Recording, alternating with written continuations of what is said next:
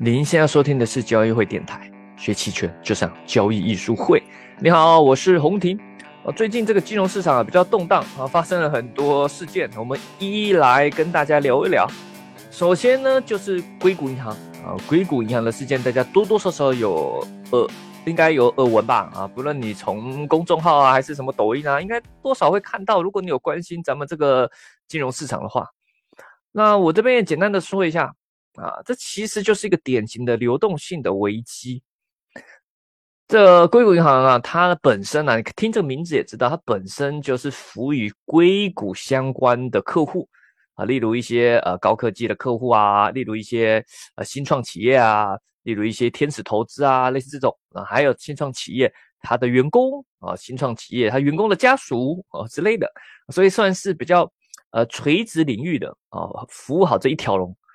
那在二零二零年、二零二一年这这几年期间呢，在这个美联储大量的放水之下，首先利率很低啊，整体的高科技行业啊，这蓬勃发展，因为有钱嘛，所以这硅谷银行这这几年啊，两三年这个这个业务发展非常的迅速，吸收了大量的存款。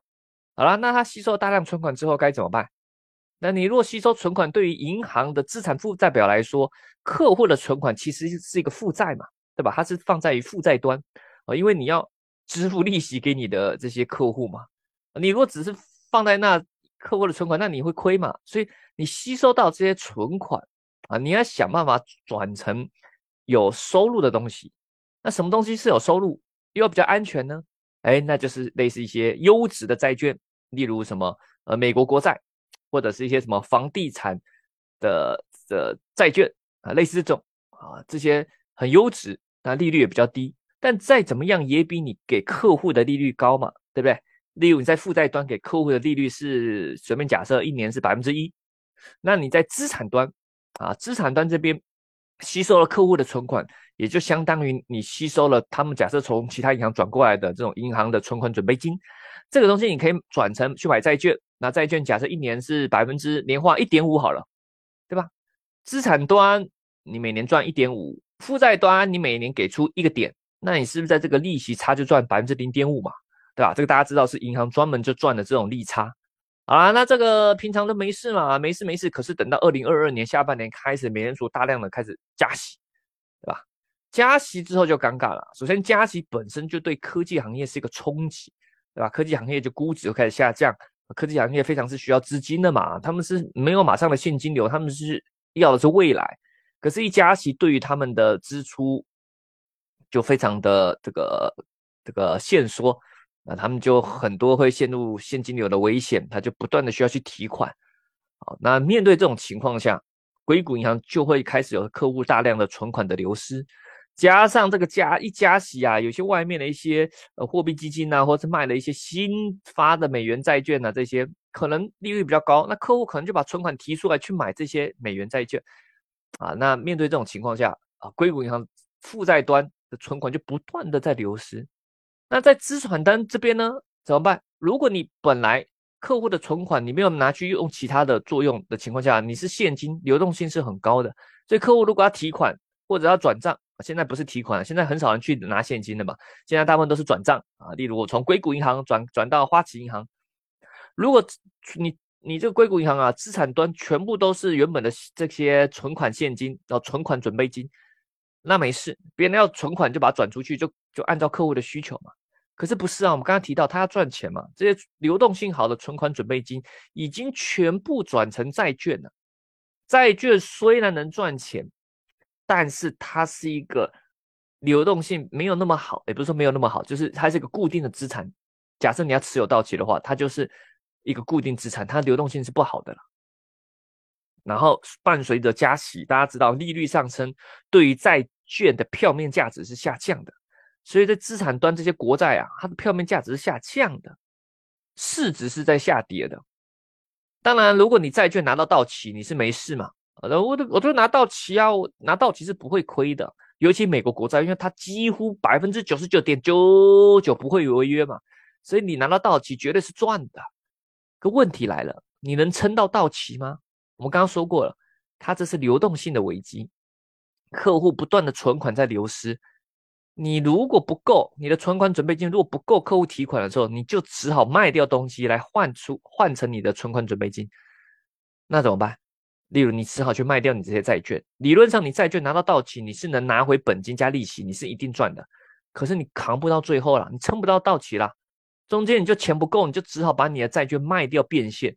而我们刚刚提到嘛，利率上升，国债的市值是下降，所以你此时去卖掉，你市值是亏的，你等于是止损啊，你等于是止损啊，你不止损没事，对吧？你一止损，你这个市值上的亏损就马上兑现了。所以现在硅谷银行面临的就是这样的问题啊。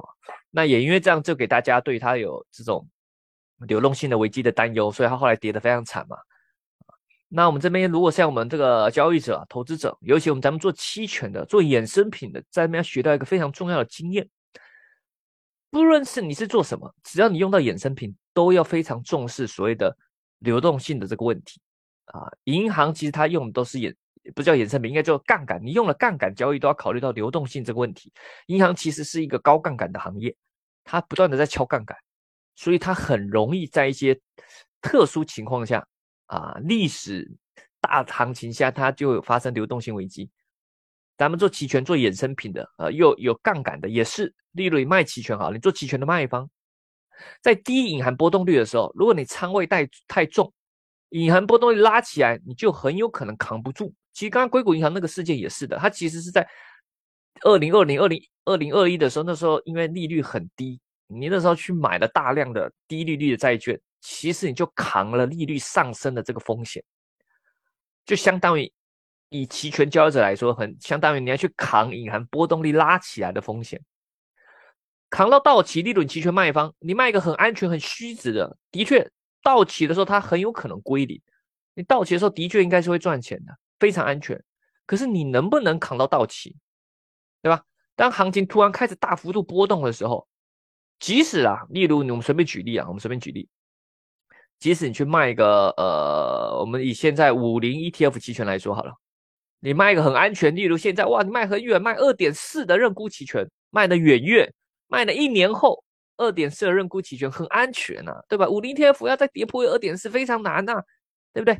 你卖的是一年后的卖出二点四认沽期权，好了，你在隐含波动率很低的时候去卖出它，大量的卖它，仓位下的比较重，结果呢，当行情开始下跌。即使下跌到现在啊，今天我现在是周四的中午录了音频。即使现在才跌到二点六，假设啦，隐含波动率大幅度的拉升，好了，你会开始出现蛮大的浮亏啊。你这个浮动亏损增加很多，加上这个保证金，卖方有保证金的要求，不断的在追加。如果你资金不足，你也扛不到到期啊。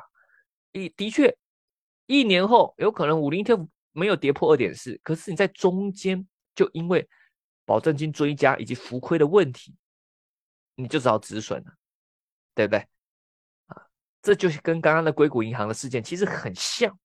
只要是做咱们杠杆用杠杆的交易啊，你都得考虑到流动性，得考虑到你的资金能不能扛得住。除非你是美联储，对吧？这世界上只有美联储没有流动性的问题，因为它可以印钞票，或者是国，或者是咱们中国的人民银行、央行。我可我可以印钞票，没有流动性的问题啊，对不？就我就我就我就钱是我的，我可以印。但一般人，不论你是银行啊、机构或是个人，都有资金不足的问题啊，所以这杠杆啊的使用啊，得非常的注意啊，非常注意。那当然。它这个核心还是在于它没有做避险，没有去做利率上避险，没有用衍生品去做保护所以说卖方其实有时候你如果稍微仓位重的时候，那你就得买一点保险，例如在虚值地方买一点保险嘛，对吧？便宜嘛，先。那这个其实有时候是不是说他说哎呀我跌不下去啊，我干嘛买去保险？有时候不是这个，不是说跌不下去的问题，而在于说你资金可能扛不住。而当如果你有买保险的时候，保险那一端，当行情剧烈波动的时候，保险的那个期权买方的部位，它有可能会获利蛮多。你把它止盈的时候，会有比较多的新的现金流去帮助你卖方的这个保证金的追加啊，帮助你可以扛得过去啊。不然你这个有时候对吧，流动性危机对吧？个人交易者也只要做杠杆交易，都会遇到流动性的危机的。你钱不够，只好被强迫止损了。那这个。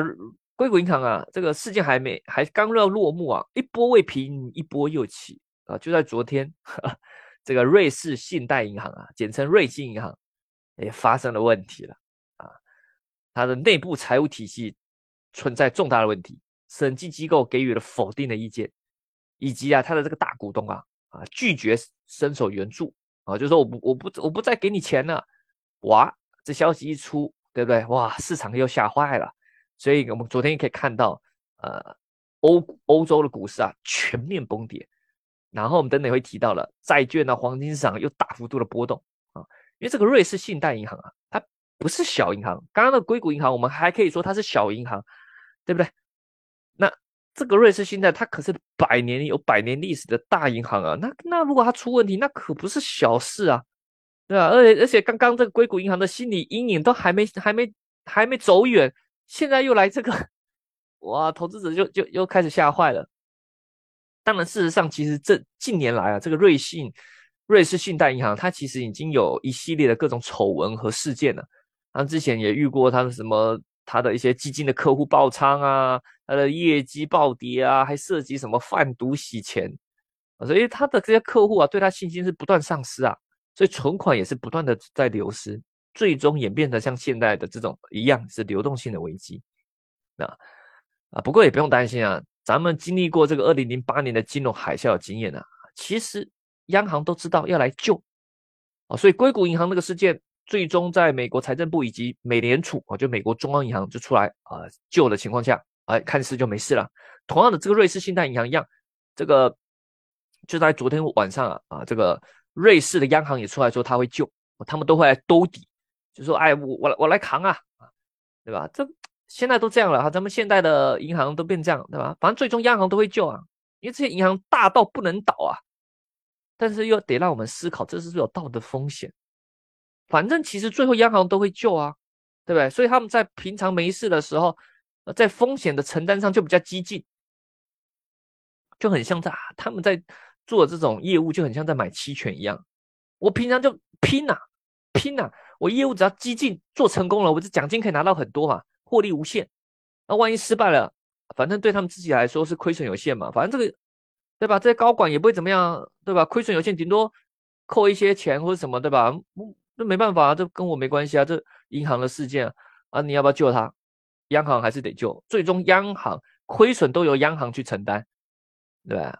是不是？是不是一个道德上的不对称啊？更鼓励了银行，反正我积极嘛，我积极嘛，我的这个银行这些高管啊。我拼奖金嘛，啊，奖金拼到就很多啊，失败了我再换一家银行，反正这银行跟我又没关系，我又不是股东，是吧？这有他这个道德上的这种巨大的不对称的风险。但不论如何啦，在目前这样的事件的冲击之下，是商品市场又开始激烈的波动了。股市上当然也开始比较有波动，但是商品的波动又更刺激了。以我今天来说，像三月十六号周四，呃，之前呢，美国债券就这个债券的价格不断的在上涨，啊，黄金也往上不断的猛冲哦，美国债券啊，黄金这些冲，还有以及美元的这种上涨，其实不止，我们等会提到，不只是在交易这个美联储的一些降息的预期，其实更重要是在于避险啊，在避险。你看这个债券涨得有点夸张，这个这个这个行情来你。在它在在美国美债上的波动，其实最近几天是波动非常的大，黄金上也是。其实市场上的避险情绪非常的强，虽然很多文章啊，以及大家一些大 V 都出来说，哎呀，这跟雷曼就零八年金融海啸那个雷曼兄弟银行这个事件不一样啊，不能相比较。可是你也知道，咱们投机者啊是非常敏感的，对吧？哇，有风险啊，赶紧要避开。咱们经过大风大浪了，我管你政府说什么，对吧？政府肯定都是要出来。维稳的嘛，说啊没事没事啊，但没有投咱们这个敏感的投机者，没有人相信呐，先跑再说，呃，该避险该买保险的赶紧先避一下，对吧？万一呢，对吧？万一你说错了，万一又有银行暴雷，哦，那我可不要被你骗了，那就出事了啊！看似火灾，但是这个监管啊，就是管理警察可能在现场说大家不要慌，一个一个来啊，但是你聪明的得赶紧跑嘛，都看到有路自己先跑，对吧？呃。那尤其是关于这个美联储这个利率的交易啊，最近这一周变化非常大。他如果还记得咱们上周三的音频，上周音频还讲到，因为美联储这个主席鹰派的这个发言啊，让大家对于加息的这个程度更加的担忧。结果没想到，没过多久，周四这个硅谷银行的暴雷事件出出现之后，整个市场的风气开始转变了，甚至到现在这个瑞信信贷银行的这个危险，大家对于各大中小银行越来越担忧，已经开始出现在交易这种美联储降息的预期了。就大家不只说觉得加息加息会减缓，而且有可能在今年末开始要进入降息。哦，这个大家想象力还蛮丰富的啊！当然，的确按照目前现在的事件发展起来，这个这个似乎有这样的可能性啊。但更重要的是，咱们刚刚提到避险情绪大幅度的上升啊，投资者对市场环境是非常的担心，甚至这个在昨天呢啊，被视为美联储喉舌啊，就是有个新闻，新美联储通讯社的一个《华尔街日报》的记者。叫什么 Nick Nick Timras 啊，Nick Timras 啊，他他号称是说跟美联储很熟啦，很多信息他讲的，哎，后来的确验证都跟美联储的政策是类似的啊，所以被人家称为美联储的喉舌啊。他他已经在他认为啊，他说，哎，这个由于过去这这一周啊，美国这个几个区域性的银行的倒闭引发的这种金融动荡啊，美联储的加息周期啊，可能已经要进入结束了。哦，哇哇，这给大家市场更多的想象的空间了啊！那加上本周其实本周二的 CPI 数据啊，其实符合预期的啊，也是是回落啊，还持续的在回落，但回落没有很多啊，只是符合预期的回落。但它离目标通胀百分之二啊，嗯，这个通胀这个 CPI 这个长期年化通胀率应该是百分之二，其实离这目标还很远。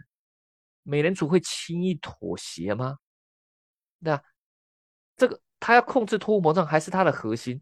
目前虽然有看到在改善，但是离这个目标还是很远呐。但如果继续这样加下去，会不会造成更多的银行危机？美联储也非常的为难。好在这数据啊还算是回落。如果本周 CPI 数据还是在往上涨，哦，那这个美联储根本是 不知道该怎么办了啊！现在有回落，似乎还给了他一些空间，是不是可以把加息减缓？但你说要进入降息，我觉得不太可能。这个，除非啦，在接下来看到新的银行暴雷，哦，那可能真的只要美联储被迫放弃加息，甚至得考虑降息。但是如没有，如果没看到更多新的银行暴雷，我觉得以目前的通这样通胀数据，它应该还不会这么快的就进入了呃加息结束的这种步骤。啊，那。当然了，美联储本身有很多工具可以去救这些银行啊。流动性危机其实美联储要救还是可以的啊。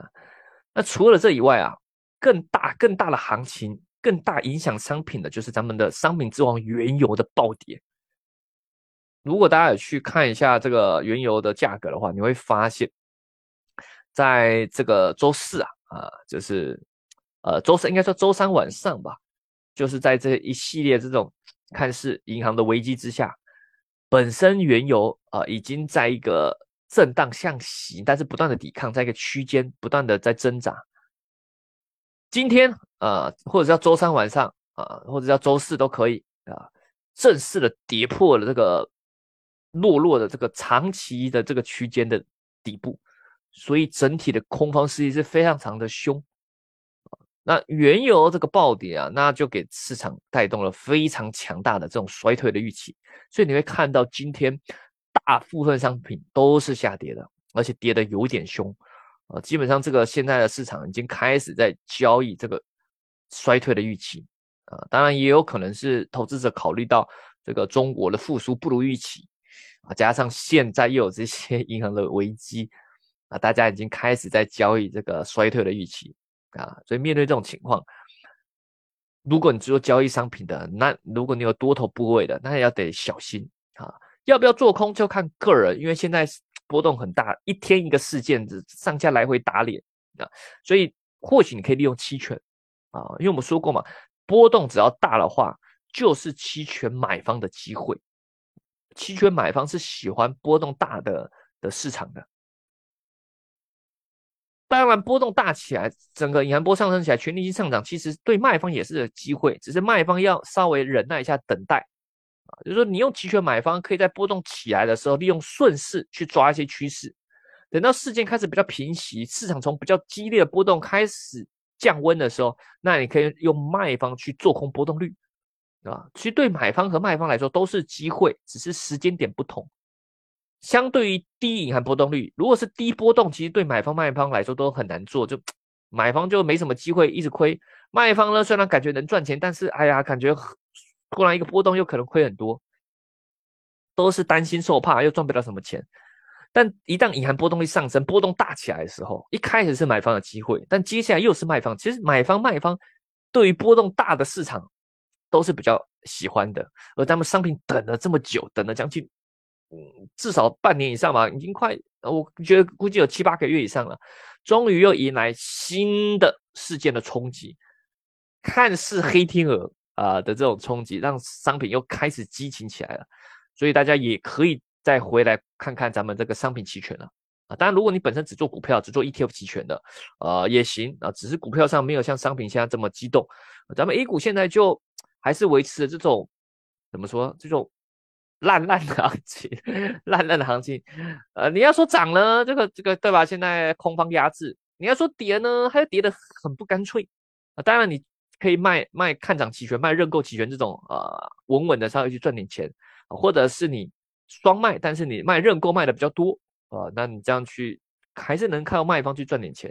你买方太积极，你看现在对吧？要么就下跌拉出长长下影，要么上涨然后又被打出长上影线，不是很干脆啊。买方如果手脚不快的，很容易莫名其妙就耗损掉了。所以这种 A 股这种烂烂的这种 震荡。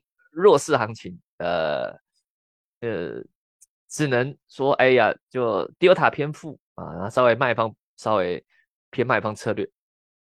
但是还记得他们春节前大家市场一致是整今年应该是要震荡上涨啊，对不对？说好了震荡上涨行情呢，啊，就看起来没有啊。呃，你说没横盘就算了，怎么感觉现在震荡向下？对，会不会又现在最近几年会不会都是这样？一月啊啊，就是当年股市的巅峰了，哇，那就很惨了。希望不是啊，我还是对咱们这 A 股今年还是有期待的啊，只是目前这个期待要比较保守啊，咱们还是猥琐一下，猥琐发育，不要太激进啊。但是现在商品上有机会，你要激进，可以在商品上去激进。好了，那当然，对于你对于期权如果比较不熟悉的，或者是呃，对于期权买方如何去抓趋势。呃，不知道该在什么时期去下手，以及不知道该什么时候该去离场，那期权买方有哪些要注意的地方？欢迎可以参加我们之前有录的一个视频课程啊，也是一个线上的啊，也很便宜的一个视频课程，就是买方趋势交易啊，买应该这种买方趋势艺术班啊，蛮适合期权新手的啊。如果你想要学习关于期权买方的，里面有很多重要的概念啊，对于在买方交易上是我觉得是需要去了解的。感兴趣的一样可以咨询咱们交易会小秘书或小助理，或者或或者在咱们交易艺术会的微信的呃公众号上面去咨询都是可以的。啊，当然咱们最近主推的是一个 Python 啊，期权量化的 Python 的培训班啊。那对于它的一些细节啊，一样可以咨询我们的客服。嗯，过几天应该会放个音频，就是我采访这个期权量化团队的一些音频啊。我们等等也会应该过几天会上啊，会上上架咱们电台。但如果你想扎实的学两天期权这个实战培训啊，也是咱们的重磅课程期权重剑班的话，那可能要再等等呢啊！咱们估计六月会开啊啊，可能靠近夏天的时候六月会开这两天的实战培训，由我和 Jack 老师啊将带领大家学习期权的买方卖方波动率分析、波动率交易、卖方的对冲啊这些，反正是很扎实的啊。帮助大家去掌握期权，以及后课程后续还有我们的群上的服务啊，跟大家不断的去交流，因为这这肯定是要不断在实战中去去练习，去去提升你的这些呃认知的啊。那如果你是想参加这个两天的期权实战的培训啊，期权重剑班的话，呃，那要等等了啊。当然你还可以提前咨询我们客服了啊，他他开课可能就会提醒你，在六估计是六月吧。好了，那你想听什么的，也欢迎告诉我们啊！这在喜马拉雅电台下方留言或私信咨询都是可以的。那我们下期再见喽，拜拜。